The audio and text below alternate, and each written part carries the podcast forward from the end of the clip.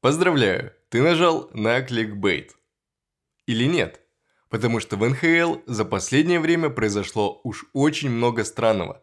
Поэтому не спеши выключать. Сегодня мы говорим о скандалах Кори Перри, о судействе и Джейкобе Трюбе, о непонятных правилах, которые в итоге все нарушают, и всплеске насилия. Прежде чем начну, напомню три вещи. Меня зовут Евгений Загорский, это подкаст про хоккей. Тут мы говорим об НХЛ. А вторые две – это у меня есть телеграм-канал, подписывайтесь. С сегодняшнего дня будет еще и чат, поэтому вы сможете написать мне, как я не прав. А третье – это приглашение поделиться подкастом с друзьями, родственниками, знакомыми, всем кому угодно. Давайте сделаем так, чтобы хоккея в нашей и в жизни других было еще больше. Начинаю прямо сейчас. Новость номер один. Кори Перри стал лидером лиги по показателю количества милф за 60 минут. Чувствуете, вы чувствуете уже этот уровень подкаста, уровень аналитики. Ну а что я могу сказать? Какие новости такой подкаст? Так что совсем не кликбейтный заголовок говорил же, что будет цирк.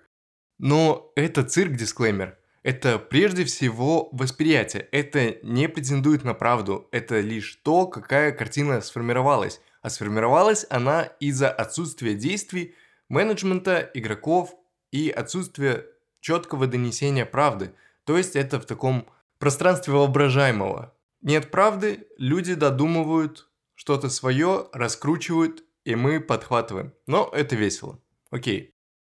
Что произошло? Неделю назад, перед матчем с Коламбусом, Кори Перри пропал из состава. И я, как и многие, этого не заметил. Ну, пропал Кори Перри, пропал. Ветеран, еле уже ездит. Мне неинтересно за ним смотреть. Плюс там есть события еще в виде Патрика Лайни, который как бы звезда, но которого держат на скамейке. Поэтому бенчинг, вычеркивание – это вроде бы нормальная практика. Потом был второй матч против Торонто. И Кори Перри опять все еще нет в составе. Я все так же этого не заметил. Но журналисты заметили и начали задавать вопросы. А где Кори Перри? Вы же его взяли как ветерана, одного из главных игроков. Да его банально показывают на рекламе Viaplay, э, когда тизерят матчи Чикаго. Там Конор Бедард и Кори Перри. Ну и вот, Кори Перри нет в составе, о его отсутствии задают вопросы, и ответы расходятся. Представители Кори Перри говорят, что это личное, что ничего не можем рассказать, и что это решение типа Кори Перри. Причину сказать опять же не могут. Что говорит команда и генеральный менеджер? Говорит, что это решение команды, и Кори Перри будет отсутствовать неопределенный срок. И тут такой, конечно, флешбэк, потому что матерые фанаты знают, что Чикаго и его руководство очень хорошо умеют с умным лицом затирать какой-то бред, а потом что-то всплывает. Всплывает что-то нехорошее, и вот их риторика, их дискурс обычно очень такой скользкий для того, чтобы замаскировать страшные вещи.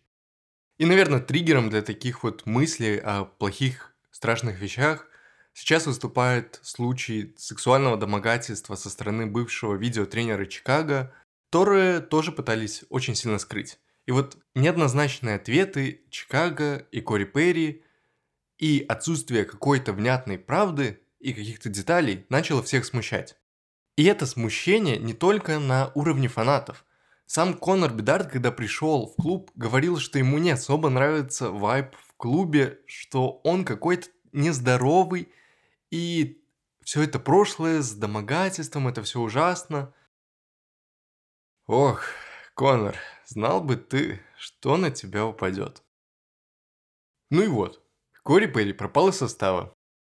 Я все так же этого не заметил. И не замечал до того момента, пока не проснулся, одним утром не открыл твиттер и не увидел ленту мемов про слух о том, что Кори Перри воспринял свое задание быть отцом для Конора Бедарда буквально и умудрился чпокнуть ну это в кавычках, его... Ох, простите. И умудрился чпокнуть мать Конора Бедарда во время выездных матчей с мамами игроков. Ну, это такое событие НХЛ, когда берут братьев, сестер, матерей, отцов вместе с клубом, чтобы была такая поддержка. Тут дисклеймер. Это то, что я видел. Это то, что находится в интернете. И это та версия, которая доминирует. А доминирует она потому, что никто из сторон нормально ничего не сказал. И вот фанаты на отсутствии какой-то правды, да может даже не фанаты, а хейтеры, разогнали тему с сексуальным скандалом Кори Перри и матерью Конора Бедарда, ну и потом они еще кого-то другого пытались приплести, и они разогнали эту тему до абсурда. В итоге Кори Перри выставили на драфт абсолютного отказа с целью расторжения контракта, заявив, что, внимание, Кори Перри нарушил условия контракта и правила организации. Поэтому сотрудничество с ним в дальнейшем невозможно. Ну и вот опять же, очень странные формулировки, особенно на фоне слухов, которые громче заявлений клуба. Эти формулировки не вносят ничего, они очень абстрактны. Потом, конечно, ген-менеджер пытался внести какую-то ясность, но опять же он и не смог. Он просто вышел и сказал о том, что ситуация Кори Перри неоднозначная, но хочу подчеркнуть, что она не включает игроков или их родственников. Ну и конечно же, конечно же никто этому не поверил. И после заявлений ген-менеджера в Твиттере, в любых соцсетях, версия про сексуальный скандал просто превалировала. Затем в течение нескольких дней появлялись какие-то новые детали, появлялись новые заявления, Кори Перри вот, например, выпустил письмо, в котором он признал вину, вопрос, опять же, вину чего ты признал, неясно, какие-то опять абстрактные формулировки. Но он внес новую переменную, конечно, это алкоголь, сказал, что у него какие-то проблемы, но, как мы знаем, алкоголь – это отягощающее обстоятельство, если у тебя проблемы с алкоголем, что ты вообще делаешь в спорте. В общем, Кори Перри не сделал ничего, чтобы опровергнуть либо подтвердить слух о сексуальном скандале с его участием. Возможно, благодаря алкоголю он только добавил этому, он типа напился и все, и пошел дебоширить и приставать к женщинам. Я пытался почитать СМИ и журналистов, и опять же, они не привнесли никакой ясности. В первые дни репортер из ESPN Эмили Каплан пыталась что-то рассказать, что этот инцидент произошел с работником клуба, и там идет внутреннее расследование. Очень абстрактно и простите, но Эмили Каплан и ESPN не вызывают у меня никакого доверия. Это медиа, которая не может справиться с выводом фамилий игроков во время матчей. А что тут говорить про имена и сложные ситуации с вовлечением стафа? Ну, с ESPN все понятно. Далее появились новые какие-то детали, что это произошло не перед Коламбусом, это произошло еще в Нэшвилле. Но опять же вопрос, что произошло? И вот пока нет никакой этой ясности, и чем больше откладывается правда, тем больше в нашем сознании закрепится, что Кори Перри, лидер по показателю МИЛФ за 60 минут. И топ-10 запросов в Pornhub. Поздравляю! Что я хотел всей этой истории сказать и рассказать, это то, что лига, организации не всегда понимают, как устроен интернет – не понимают, как с ним работать и продолжают двигаться в своем направлении. Процессы забюрократизированы, там есть какие-то адвокаты, пиар-службы, и они все вот лажают, когда доходит дело до таких очень скользких ситуаций. Правильным было бы с самого начала рассказать о точных каких-то деталей, возможно, пустить имена, фамилии. По крайней мере, было бы меньше пространства для воображаемого в соцсетях, Конор Бедарт в шоке, я его понимаю, молодой парень, а тут говно на тебя выливается. Жесть на старте карьеры, но он по прошлому матчу не потерялся, он отлично играет, отдает хорошие пасы.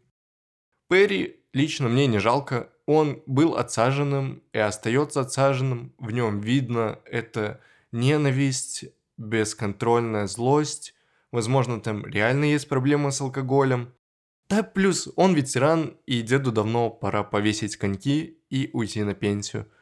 Как мне кажется, он вот на пенсию свою ушел. Далее. Новость номер два. Дед, но уже другой. Забыл выпить таблетки от агрессии, а Лига забыла ему об этом напомнить. Ладно, серьезно. Вы видели безумие Джейкоба Трюбы за эти недели? Как бы, да, Джейкоб Трюба давно выделялся жестким хитованием, но это нормально, когда все делается чисто, это его стиль игры, и мне он нравится за то, как мастерски он впечатывает людей. Но сегодня разговор не об этом. Разговор о другом, и прецедентом для этого стал случай, ужасно некрасивый случай в матче Рейнджерс Бостон – Матч, кстати, был очень красивым, один из самых лучших матчей за этот сезон, что я видел. Если вы не смотрели, попробуйте найти запись, посмотреть. Там в первом периоде команды брали тайм-аут, и тренера кричали на своих игроков, а потом те летели забивать. Очень круто. Советую. Но вернемся к Джейкобу Трюбе и эпизоду у ворот. Там Трюба зарядил клюшкой, будто бейсбольной битой. Реально там замах был как бейсбольной битой, и он зарядил по голове молодому Тренту Фредерику. Я офигел. И все офигели. Типа, как так вот можно делать и что должно быть триггером? Ну ладно, игроки делают дичь. Бывает. Хоккей – эмоциональная игра, и поэтому существуют драки, чтобы эти эмоции как-то выплескивать. Но вопрос в другом. Что делал судейство? Судья стоял буквально в метре, может двух максимум, смотрел в сторону Джейкоба Трюбы и Трента Фредерика и такой, ну ничего, бывает. Ноль хайстикинга. После игры было расследование. И вот за такой зверский замах дали 5000 штраф. Игроку, который зарабатывает миллионы, 5000 штрафа. И это меня так взбесило. Это так взбесило фанатов, что я задаюсь вопросом, что происходит в лиге? Почему за какие-то глупости дают большие дисквалификации, дают большие штрафы в минутах, а за какую-то серьезную ситуацию, которую ты видишь, ты ничего не даешь. Я как фанат дьяволов, конечно, должен сказать дисклеймер, что я ненавижу все, что начинается на R и заканчивается на Angels, но это, это просто вне моей ненависти. Это должно подвергаться рациональности. И мне почему-то кажется, что если бы это был бы не Нью-Йорк, и это был бы не Джейкоб Трюба, а, например, кто-нибудь другой, да банально, блин, если бы игроки поменялись местами, и такое совершил Фредерик по Джейкобу Трюбе, он минимум бы отлетел на два матча дисквалификации. Мне кажется, что лига предвзята к некоторым командам, что судейство обращает внимание на какие-то вещи и не обращает внимания на другие вещи. И делает она это, исходя из политического уклада лиги, и это очень сильно демотивирует. Это демотивирует и превращает лигу в цирк, где некоторым позволено больше, чем другим.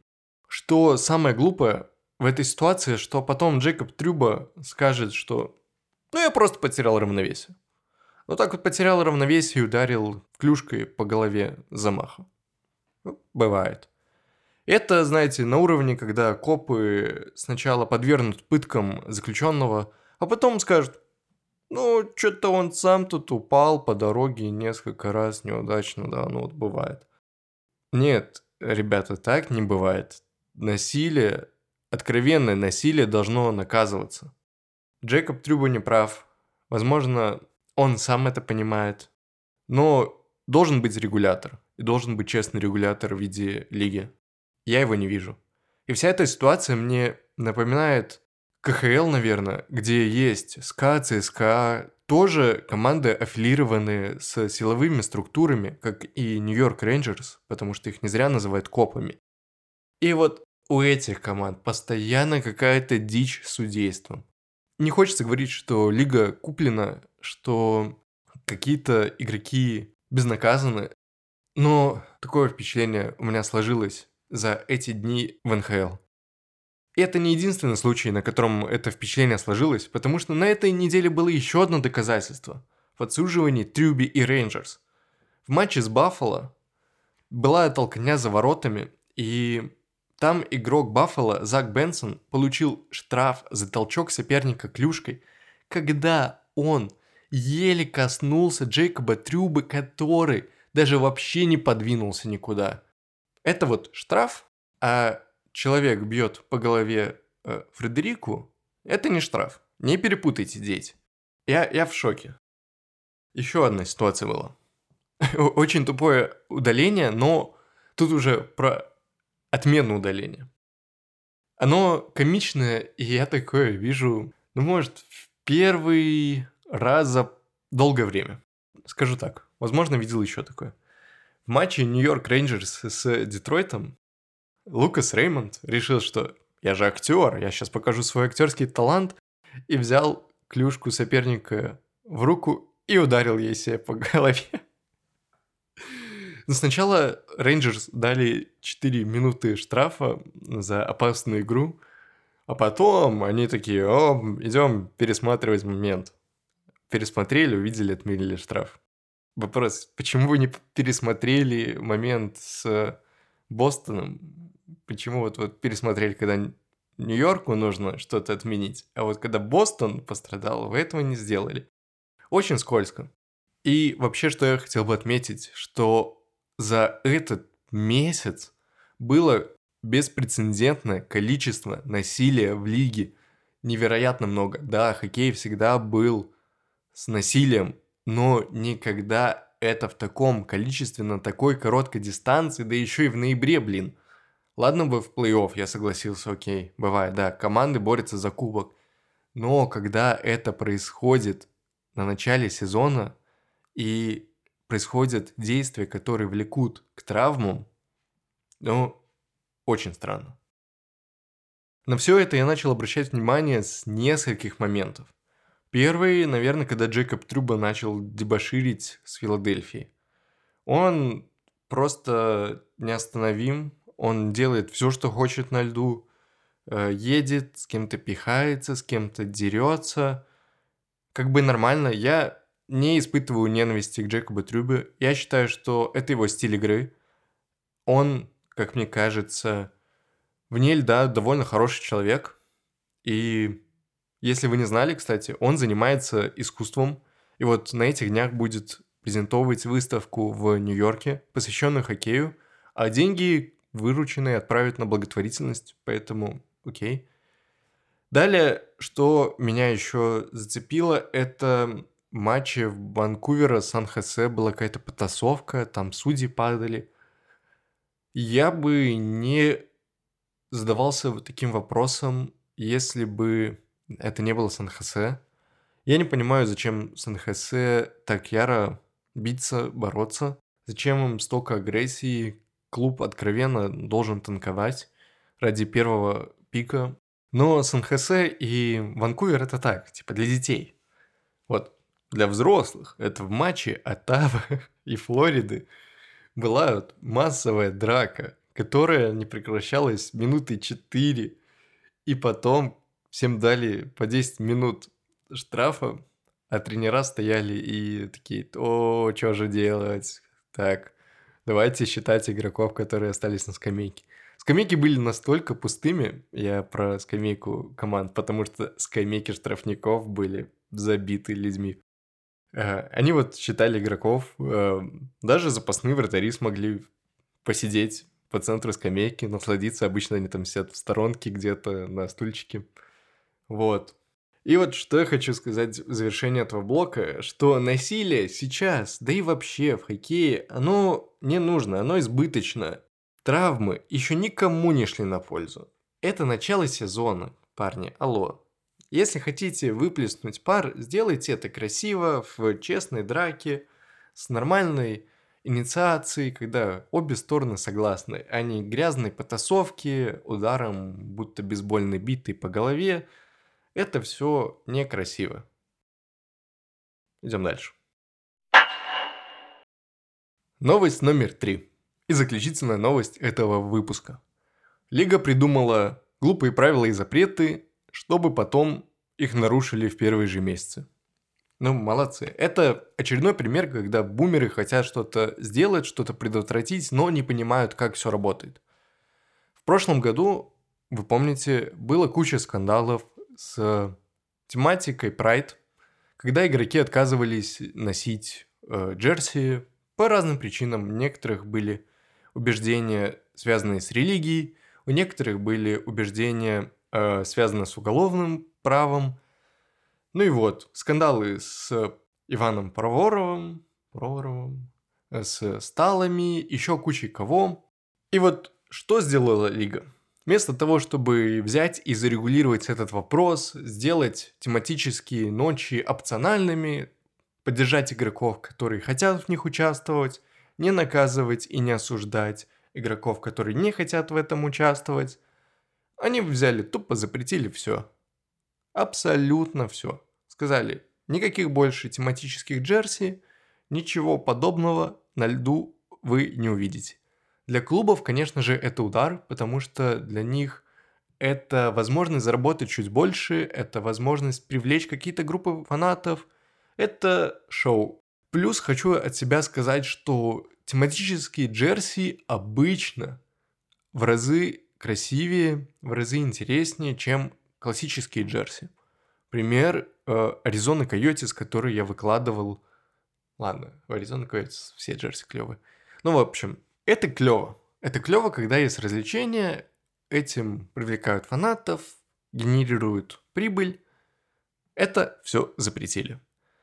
Конечно, клубы начали адаптироваться, делать аукционы, продавать все те же самые джерси, но просто без выхода игроков на лед, либо показывать эти джерси на игроках, пока они там идут к арене, Короче, все крутились как могли, чтобы не попасть под штраф, потому что лига постоянно такая, блин, мы всех накажем, всех отштрафуем. Не, не дай бог вы тут это радужную джерси, либо что-то еще наденете. И это, кстати, не касалось не только джерси. Игрокам запретили в любом проявлении выражать политическую э, позицию даже, ну, если это не политика, а просто там вопросы гендера, национальности, идентичности и так далее. Им запретили наматывать определенные изоленты, угрожали постоянно и делали это до того, правда, потом не остановились, делали до того, пока молодой Тревис Дермонт из Аризоны не намотал радужную ленту. Он намотал ее поверхливо, из-под, то есть у него было две Одна обычная, классическая, разрешенная, а чуть повыше от крюка была намотана радужная, небольшим таким мотком, спиралькой. И все. Запрет был официально нарушен. Игрок, конечно, получил штраф, но зато он смог донести месседж о том, что, парни, если вы хотите что-то делать, делайте, потому что мы – это то, из-за чего Лига существует, и вот этот месседж подхватили. Правда, случаев не было так уж и много, но на неделе произошел довольно знаковый случай с участием Марка Андре Флюри, который закинул планку еще выше. Марк Андре Флюри довольно весомая фигура в лиге. Он известный вратарь, титулованный, и он решил высказаться, несмотря на угрозы, и сделал это очень эффектно – в одном из матчей за Миннесоту он вышел в тематическом шлеме в честь коренных народов США и посвятил это своей маме. Шлем очень красивый. Я даже рад, что игрок не побоялся высказаться, не побоялся показать такую красоту и отстоять свои принципы, несмотря на то, что ему до этого угрожали. Он тизерил этот шлем. Он говорил, типа, я, пацаны, выйду. Ему говорили, нет, чел, мы тебя штрафуем. Он такой, да я выйду, штрафуйте. Он вышел.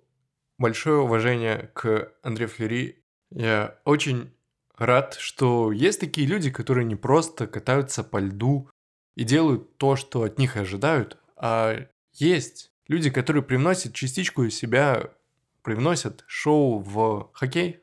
Это, по-моему, самое главное, самое интересное. За такими людьми, как Марк Андре Флери, Трэвис Дермонт, да блин, даже за Коли Перри. Смешно наблюдать.